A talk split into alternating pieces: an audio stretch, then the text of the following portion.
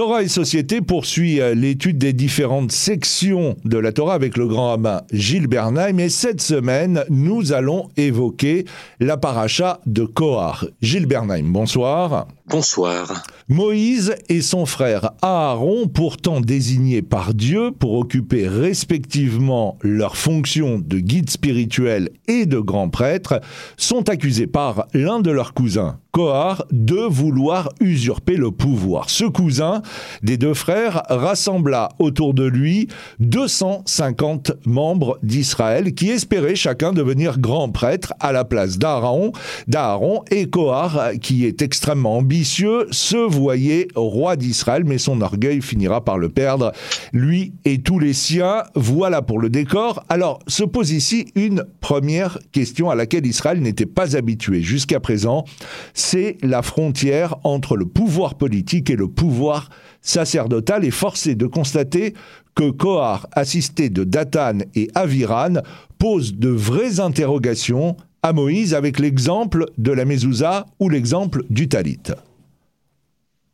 Oui, nous reviendrons sur l'exemple de la mezouza ou du talit, mais de la mezouza par exemple dans quelques instants. Sur le fond, la frontière entre le politique et le sacerdotal, c'est pas tout à fait la même chose que la frontière entre le politique et le religieux. Je veux dire par là que le sacerdotal, faut-il le rappeler, est porté par des hommes qui résolvent ou qui résorbent les conflits.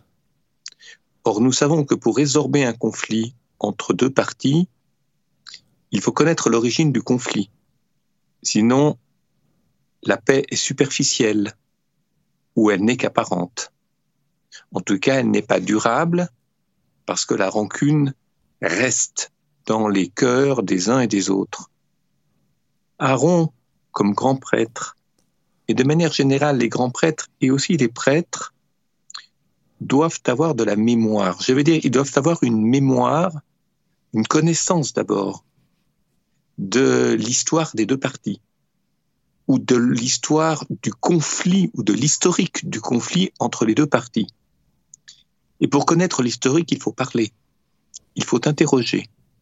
Et pour connaître les origines d'un conflit, il faut remonter loin en arrière, souvent loin, parce qu'il y a des malentendus ou des haines ancestrales qui nourrissent des conflits.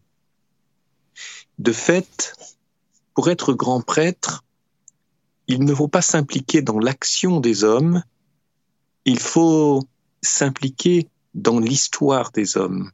Quand je dis pas dans l'action, c'est-à-dire ne pas simplement vouloir, euh, avec la force, à la force du poignet, séparer les deux protagonistes et leur imposer une paix qui restera une paix larvée. Pour résoudre un problème, nous l'avons dit, il faut beaucoup parler, il faut beaucoup entendre, il faut beaucoup enquêter. Et ça, c'est aussi l'un des travaux, un travail important de la part euh, de, des grands prêtres, donc de la classe sacerdotale. J'ajoute à ce sujet, puisque c'est ainsi que vous l'avez présenté à juste titre, c'est que le politique gère le présent, par contre le sacerdotal s'occupe du lien qui existe entre le passé et le présent. Et c'est vrai que Moïse, qui gère le présent avec la Torah, qui apprend à vivre, qui apprend à se diriger, qui apprend à connaître au peuple d'Israël, il y a besoin d'Aaron. On pourrait prendre cette image. Moïse est un homme qui est descendu du Sinaï pour transmettre la parole divine. Comment être euh, dans cette vie un bon juif pour l'apprendre à Israël.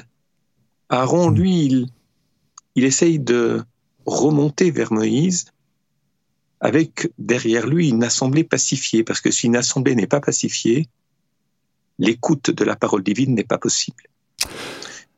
Colère n'écoute pas le maître.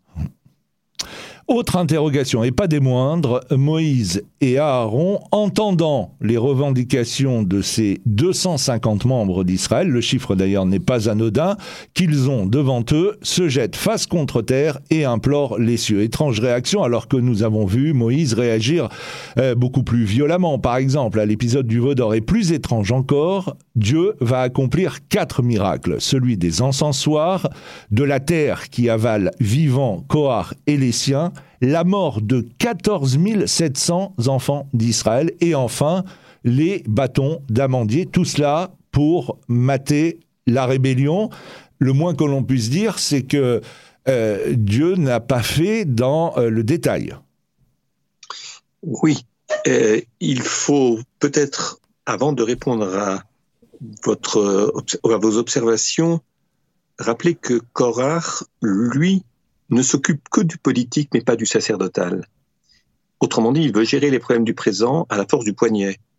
J'ai de l'argent, les mules pleines d'argent qui sont pleines de richesses, qui sont remontées avec Korach après la sortie d'Égypte. En tout a-t-il pris beaucoup de biens aux Égyptiens au, terme de la noyade de ces derniers dans la mer Rouge?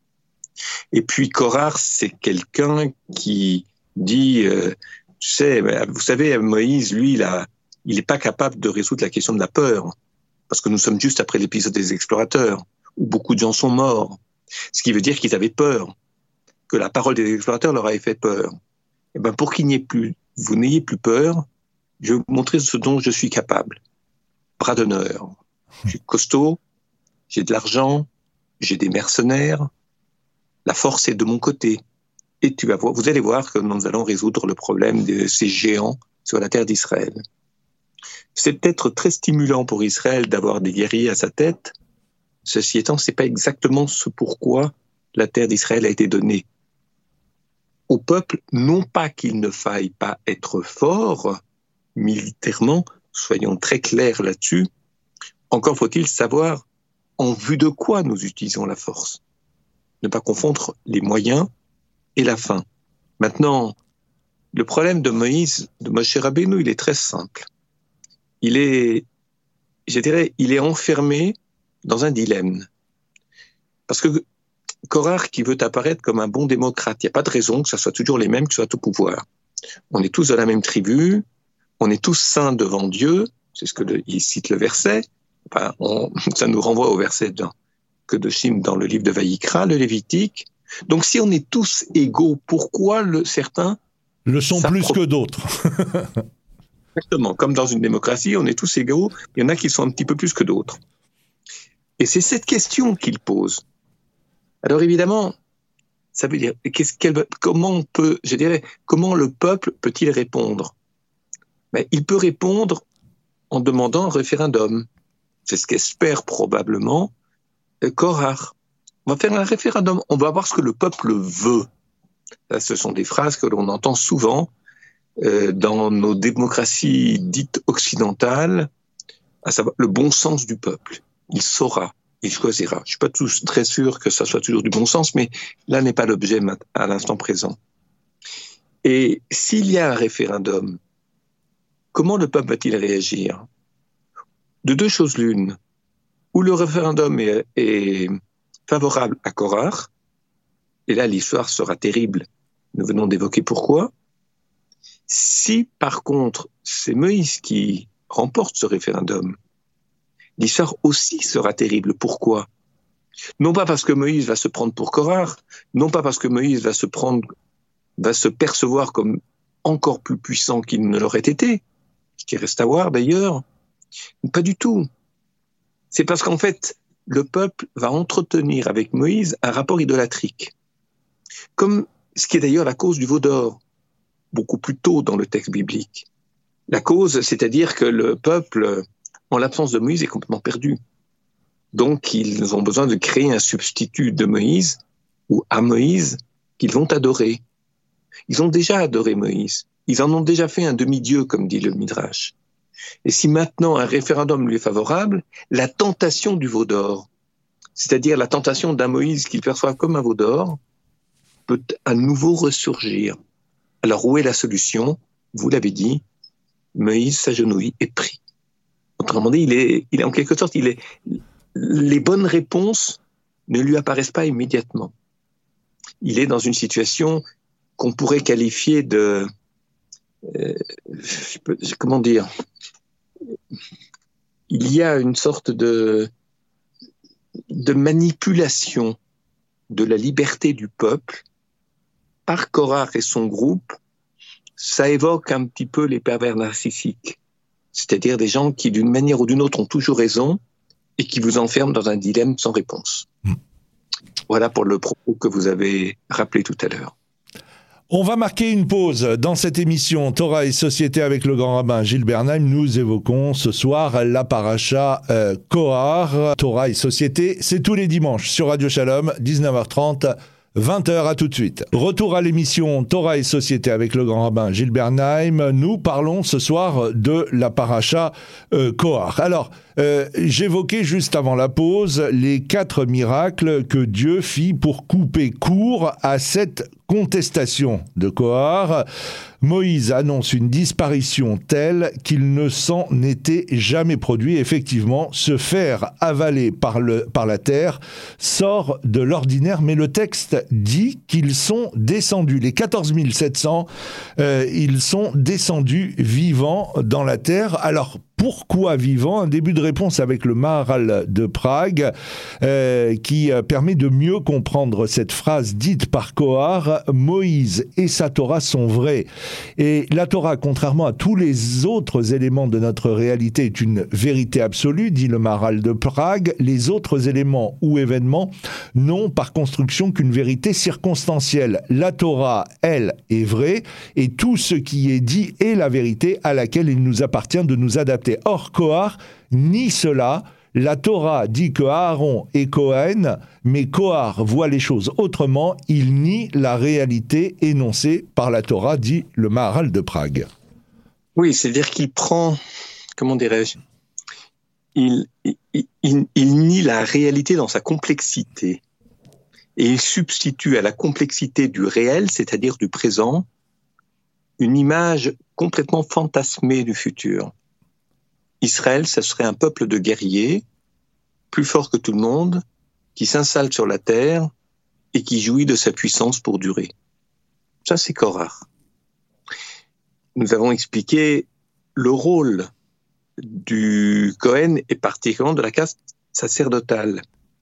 Il faut noter d'ailleurs dans cette paracha de Korah et dans cette première partie, il faut noter que celui qui est le plus visé finalement, c'est Aaron.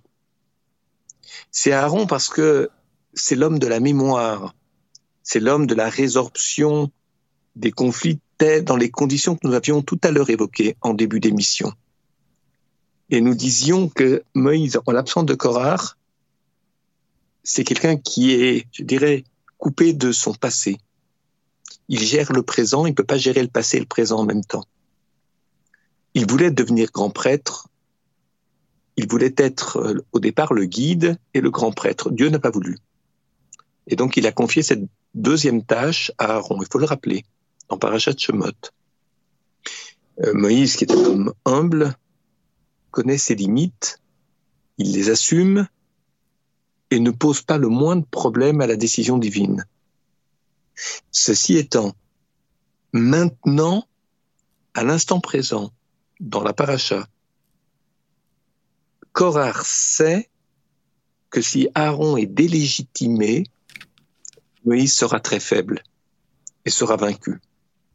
Et donc, euh, c'est bien vu. Stratégiquement, c'est bien vu.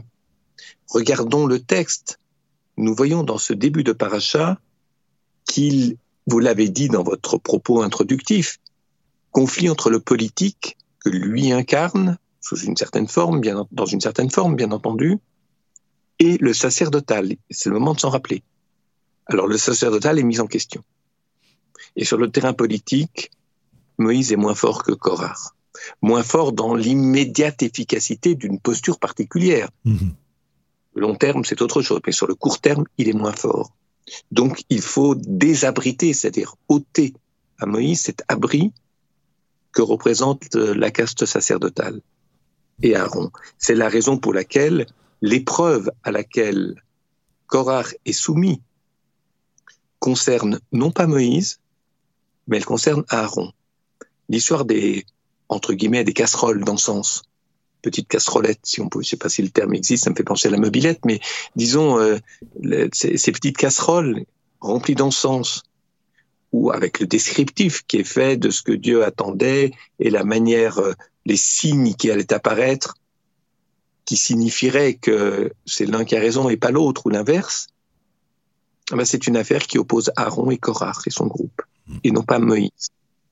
Parce que nous sommes au cœur du rituel du tabernacle, donc de l'invisible, c'est-à-dire de gestes visibles qui donnent sens ou non à la présence de l'invisible, dès lors que le rituel est intelligemment, correctement et avec beaucoup de confiance, confiance en l'éternel, mis en œuvre. Et là, nous voyons que le résultat est évidemment probant pour Aaron et négatif euh, pour Korach. Et ça sera la fin de l'épisode. Je réponds maintenant à la question que vous avez posée. Pourquoi la terre s'est-elle ouverte? Pourquoi ont été engloutis tous ceux qui ont suivi Korach dans cette démarche, ainsi que le groupe Korach lui-même, de Korach lui-même? La terre s'est ouverte. Vous avez signalé l'explication du Maral de Prague, je non seulement je la conforte, mais enfin, le Maral n'a pas besoin de moi pour être confirmé, mais euh, dans l'enseignement du Gaon de Vilna tel que le reprend un des élèves ou élève d'élèves du Gaon, à savoir Abitrak Bildman dans le chez Harim, ce qui apparaît, c'est que la Terre, ben, c'est la réalité du monde dans lequel nous vivons. C'est ce qu'on a, vous avez appelé tout à l'heure le réel c'est-à-dire, euh, je dis pas la physique, le physique du monde par rapport à l'esprit. Et de fait, c'est une vision qui est déformée de la réalité du monde, nous l'avons dit à deux reprises, qui, cette, cette vision du monde qui va se trouver déchirée, défaite par euh, le résultat de du, la confrontation entre Aaron et Korach, comme nous en avons parlé. Et je dirais que cette déchirure se traduit dans la punition, elle se traduit par une forme de délitement de la nature. La nature perd de sa force, perd de sa solidité, perd de sa consistance physique. Elle se brise, elle s'ouvre. Alors évidemment, l'image des hommes qui tombent dans un abîme, fait penser, pardonnez-moi, de faire remonter à la surface des, des souvenirs d'enfance. Euh, dans Tintin en Amérique, dans Tintin en Amérique, Tintin tombe dans un abîme. Il s'accroche à une branche, de merci. Mais de fait, ça donne cette même impression. Hmm. La terre qui s'ouvre, les hommes qui tombent dans un abîme. Je suis pas sûr que c'est pour favoriser l'image de Tintin que le texte biblique l'a enseigné. Je pense qu'il y a ce délitement de la nature la punition ne vient pas du ciel, elle vient de la terre.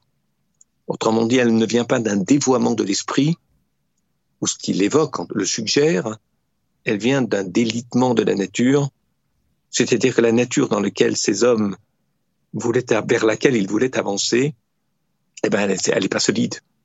Elle se défait, elle se déconstruit. C'est l'abîme pour les hommes. Alors essayons euh, de poursuivre euh, cette euh, réflexion concernant la paracha Kohar avec l'aide d'autres commentateurs de la Torah, dont le Rav Horowitz, qui dit que Kohar renouvelle envers Moïse le duo et la haine de Caïn envers Abel. Moïse en est conscient, mais il réussit, lui, à bien réagir et à faire la réparation, le fameux tikkun. Le Zohar d'ailleurs fait un calcul simple sur la valeur numérique des noms. Abel 37 plus Kohar 308 égale Moïse 345. Kohar a développé la part de mal qu'il y avait à la fois en Cain et en Abel, et cela est résumé dans le premier mot de la baracha, Kohar prie. Sommes-nous des personnes qui prenons, Gilbert Naim, ou des personnes qui donnons et recevons? Oui. Euh, je ne suis pas un spécialiste des chiffres et des lettres, mais vous avez évidemment raison quant à la coïncidence. C'est ce qu'on appelle des clins d'œil des sages. Le texte n'a pas été écrit pour les coïncidences, mais des coïncidences qui confirment, qui confortent les analyses du texte. Ceci étant, le Cain et Abel, c'est d'abord l'histoire, je laisse le caractère négatif de la pérennité de Cain que nous avons souvent analysé à cette antenne. Mais il y a une faute à laquelle on ne pense que rarement, je dirais une erreur qui a été commise par Abel, et c'est ce qui va entraîner sa mort. Parce que s'il n'a commis aucune faute, il devient une victime sacrificielle, puisqu'il n'y a aucune raison de punir. Ce qui voudrait dire que Abel, à l'image de l'agneau, est sacrifié euh, au nom de l'impuissance humaine. Ça évoque d'autres religions. Maintenant, Abel est arrivé trop tôt chez Cain. Nous l'avons souvent dit. Il y a la famine, parce qu'on sait le Midrash, Vaï Biotam Il est venu dans le champ de Cain.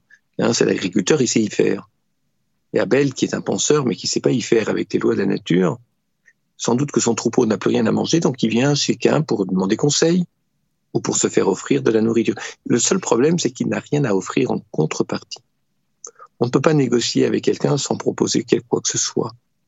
Pour gagner, il faut perdre. Il faut savoir perdre. C'est le principe des, non pas des compromissions, mais des concessions. Cession, c'est-à-dire perdre, abandonner quelque chose.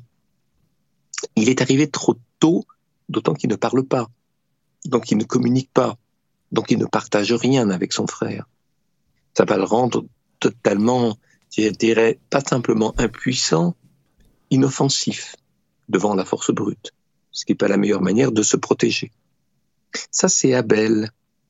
Autrement dit, avant de se jeter dans la gueule du loup, il faut penser, il faut réfléchir. J'allais dire, il faut prier. Prier, c'est pas simplement, mais c'est déjà beaucoup, avoir confiance en l'éternel. Prier, c'est aussi prendre du recul d'avec ce que l'on est dans le travail quotidien, soucieux d'une efficacité rapide, immédiate, parfois brillante, mais pas nécessairement consistante. Prier, c'est apprendre à penser son quant à soi autrement que ce que les autres veulent bien voir de vous, ou ou bien différemment, différent de ce que l'on veut montrer aux autres. Et parfois, c'est le superficiel qui apparaît là. Ça, c'est la prière qui est manquante chez Abel. Il est, il est passé trop vite à l'action, et entre la réflexion qui est la sienne, dans sa manière de conduire le troupeau, de respecter les animaux, etc., entre ceci et l'immédiat et l'efficacité nécessaire pour que les hommes aient à manger, ce qui est une des bases, un des fondamentaux du politique, il manque la prière chez Abel. Par contre, dans le conflit qui oppose Moïse et Aaron, où Moïse apparaît peut-être comme un intellectuel ou un homme d'esprit, mais peu efficace. Il n'a pas su résoudre le problème de, des explorateurs et beaucoup de gens sont morts du fait de ne pas avoir été protégés par Moïse ou suffisamment alertés, je ne sais. Et par contre, là, Moïse prie. Je l'ai dit tout à l'heure, il était pris dans un dilemme. S'il fait un référendum, il est gagnant, c'est veau d'or, il est perdant, c'est fini pour Israël. Alors qu'est-ce qu'il fallait faire? Il ne sait pas. Donc il va prier. Il va marquer par sa prière, je dirais, ses limites, sa finitude. Donc ses limites de ce qu'il peut et ne peut pas, de ce qu'il sait et qu'il ne sait pas. Et lorsqu'on a conscience de nos limites, on se rapproche du divin. Faut-il rappeler que l'un des noms de Dieu, c'est Shaddai, chez Omerdai, comme dit le Midrash. Celui qui dit Dieu, c'est quand il est appelé Shaddai, c'est pour nous enseigner cette parole chez Omerdai. Il dit, ça suffit. Ça suffit, c'est-à-dire qu'il y a une limite. On ne peut pas aller au-delà. Apprendre le sens des limites, du discernement. J'allais dire tout simplement de la loi. Et c'est cela que Moïse apprend pour son compte et qu'il révèle à Israël, qu'il expose devant Israël. Et c'est cela qui différencie l'épisode de Moïse Aaron d'un côté et Korach de l'autre de l'épisode Cain et Abel tel que nous en avons parlé. Eh bien, c'est sur ces mots que s'achève cette émission Torah et Société avec euh, le grand rabbin Gilles Bernheim et on se donne rendez-vous la semaine prochaine. Bonsoir. Bonsoir.